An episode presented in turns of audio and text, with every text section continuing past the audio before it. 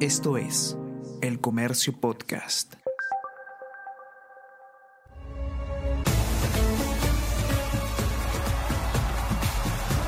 Jugamos como nunca. Edición Qatar 2022. Se viene Bow, el toque de Bow para Enzo Fernández. Bueno, no está mal probar de afuera, el remate de media distancia. Es un recurso por el que no había intentado todavía Defensa y Justicia. Veamos la primera buena respuesta de Carvajal. En mayo del 2021, hace poco más de un año y medio, un estadio monumental sin público, producto de la pandemia de coronavirus, recibía a Universitario y a Defensa y Justicia, en un duelo válido por la Copa Libertadores. El resultado fue un 1-1, que ayudó al equipo argentino a avanzar a octavos de final del torneo. Los cremas, por su parte, sumaron cuatro puntos en el grupo que compartían con Palmeiras, Independiente del Valle, y el ya mencionado Defensa y Justicia. ¿Por qué decidimos escarbar en este podcast mundialista un encuentro de los cremas en la Copa Libertadores y de hace un año y medio? Porque sí, su oído no le jugó una mala pasada. Ese que intentaba de larga distancia anotarle un gol a la U era Enzo.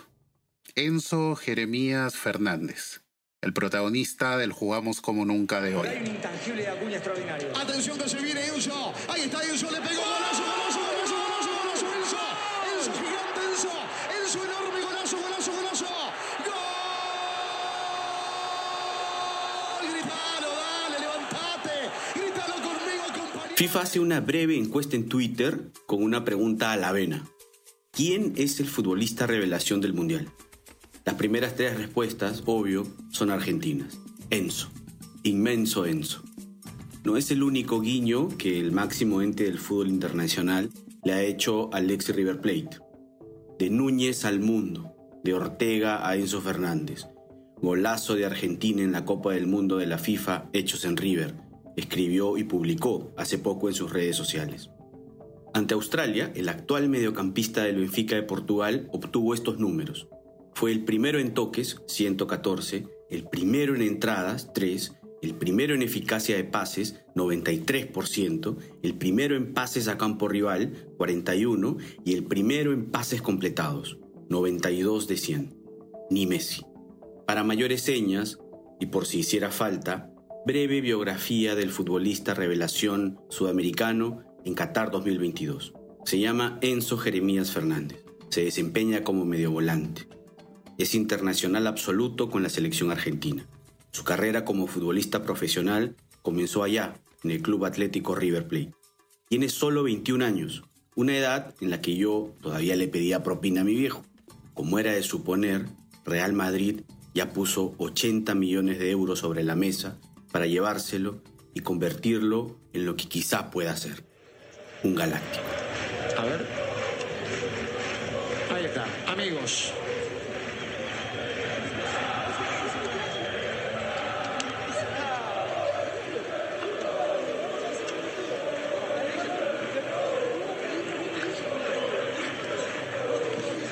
Ahí está, no te dije pelotudo, le dice. Muy bien, María. Claro, ahí está el tema. Bueno, yo digo, no hubo una pelea, ¿sí? Pero fue claro lo que le dijo Enzo. No te dije pelotudo. Enzo le quiso bajar con Neymar, sí, seguía, seguía. Seguía. Si se prendía eso, quizás terminaba discutiendo. Dicen aquellos mitos de las redes sociales, esos en los que algunas cosas son ciertas, pero la gran mayoría no, que Enzo le escribió una carta a Leo Messi cuando éste anunció su decisión de alejarse de la selección argentina, luego de perder la final de la Copa América Centenario ante Chile. El supuesto post, del que no ha podido ser comprobada su veracidad, decía, entre otras cosas, algo como esto. Jugá para divertirte, que cuando vos te divertís, no te das una idea de lo que nos divertimos nosotros. Tenía 15 años Enzo, y aunque no sabemos si realmente tenía toda esa habilidad literaria, sí es bueno reconocer que el cierre perfecto a esa admiración, sí probada, que tiene Enzo por el 10 de Argentina, cierra un círculo en ese abrazo más cargada que Lío busca luego del golazo que le metió Enzo Fernández a la selección mexicana. ¿Quién no querría ser Enzo y recibir el abrazo de Messi? Aquí está con el balón Leandro. Pasa bien. Enzo Fernández. La filtró. Julián el arco. Golazo, golazo, golazo, golazo.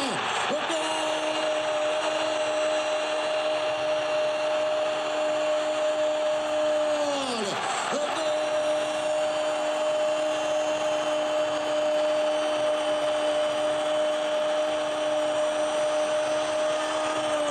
Argentino, argentino, argentino. Julián Álvarez, sí, sí, sí. El debutante de esta selección, Julián Álvarez. ¿Cómo se explica el ingreso de Enzo Fernández al equipo de Scaloni? Una primera cosa sobre él. Le ganó el puesto a Leandro Paredes, mega titular en el campeón de la Copa América 2021, que tuvo un discreto debut ante Arabia Saudita y ante la crisis, no importó que sea uno de los llamados amigos de Messi. Con la chance de ser titular ante México, aquel partido cardíaco, el 24 de Argentina no solo liberó de la carga para la marca que ya tenía Rodrigo de Paul, sobre todo distendió a Messi, que pudo encontrar caminos para la individual y espacios para sus pases cuchillo. Encima, en ese tope ante los mexicanos del Tata Martino, un misil suyo puso el 2-0 y la paz. No lo saca nadie del equipo. En Argentina, cuyos paralelismos siempre nos asombran, este episodio los ha hecho retroceder en el tiempo, hasta 1986. El periodista Adrián Maladeschi, en Clarín, puso online esta pregunta. ¿Qué tiene en común Enzo Fernández con el negro Enrique o el vasco Larticoechea? Lo que une a todos estos mundialistas es que no arrancaron como titulares en una Copa del Mundo y que durante el transcurso de la competencia se fueron ganando un lugar y terminaron siendo importantes en el armado del equipo. Un equipo que terminó campeón. Y después de eso a mí no me sorprende porque lo conozco y, y lo veo entrenar todos los días, jugué en contra también eh, en Champions, la verdad que, que, se lo merece porque es un chico espectacular, es un jugador importantísimo para nosotros, eh, como todos los que están en este grupo y, bueno, muy, muy feliz por, por él y por, por, nosotros que nos dio la tranquilidad de ese, ese 2 a 0. La aparición de Enzo Fernández es una gran noticia en Qatar 2022 no solo para Argentina o para Scaloni como DT del albiceleste, sino, y en realidad, para el fútbol, que ve en el futbolista formado en Núñez, la casa de River Plate, una promesa que es cada vez más real. Dije real, ¿no? Mm, ¿Qué le deparará el futuro al nacido en Buenos Aires? Este representante estaba muy bien vestido, le digo, ¿de dónde vas? Hacía mucho calor y me dice, no te puedo decir. Y atrás de él baja otra persona que iba con él a la reunión y le digo, ¿dónde van? Y de la nada me dice, vamos a una reunión por Enzo Fernández. ¿Acá? Acá. No, que lo dejen jugar en paz. Acá. viejo. Hay una reunión por Enzo Fernández que creo que se dio en, en las últimas horas. Y ya lo quieren de otro Que lugar. tiene que ver Sí. con dos equipos grandes, grandes de, de Europa que estarían dispuestos a ¿Uno preguntarle del Benfica. puede ser? Eh, Martín, No me dijeron los nombres. Martín, el viernes le dije a Gustavo que dos clubes grandes de Europa habían llamado al Benfica preguntando condiciones por Enzo Fernández. ¿Qué respondió Benfica?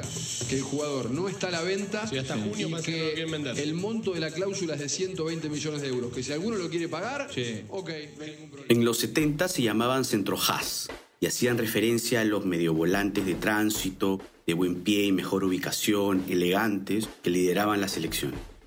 Era el 5 argentino o el 4 holandés, el 6 peruano.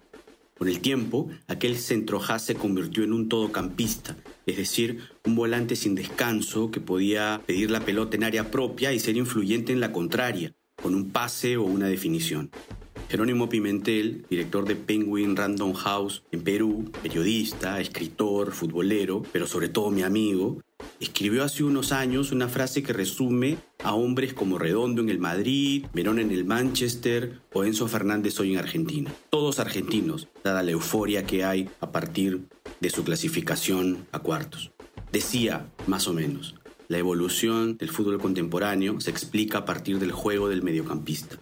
Quienes lo entendieron, crecieron. La albiceleste, por ejemplo. El equipo de Scaloni. El equipo de Messi. El candidato de siempre.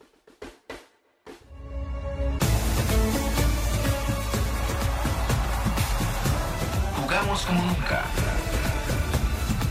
Edición Qatar 2022. El Comercio Podcast.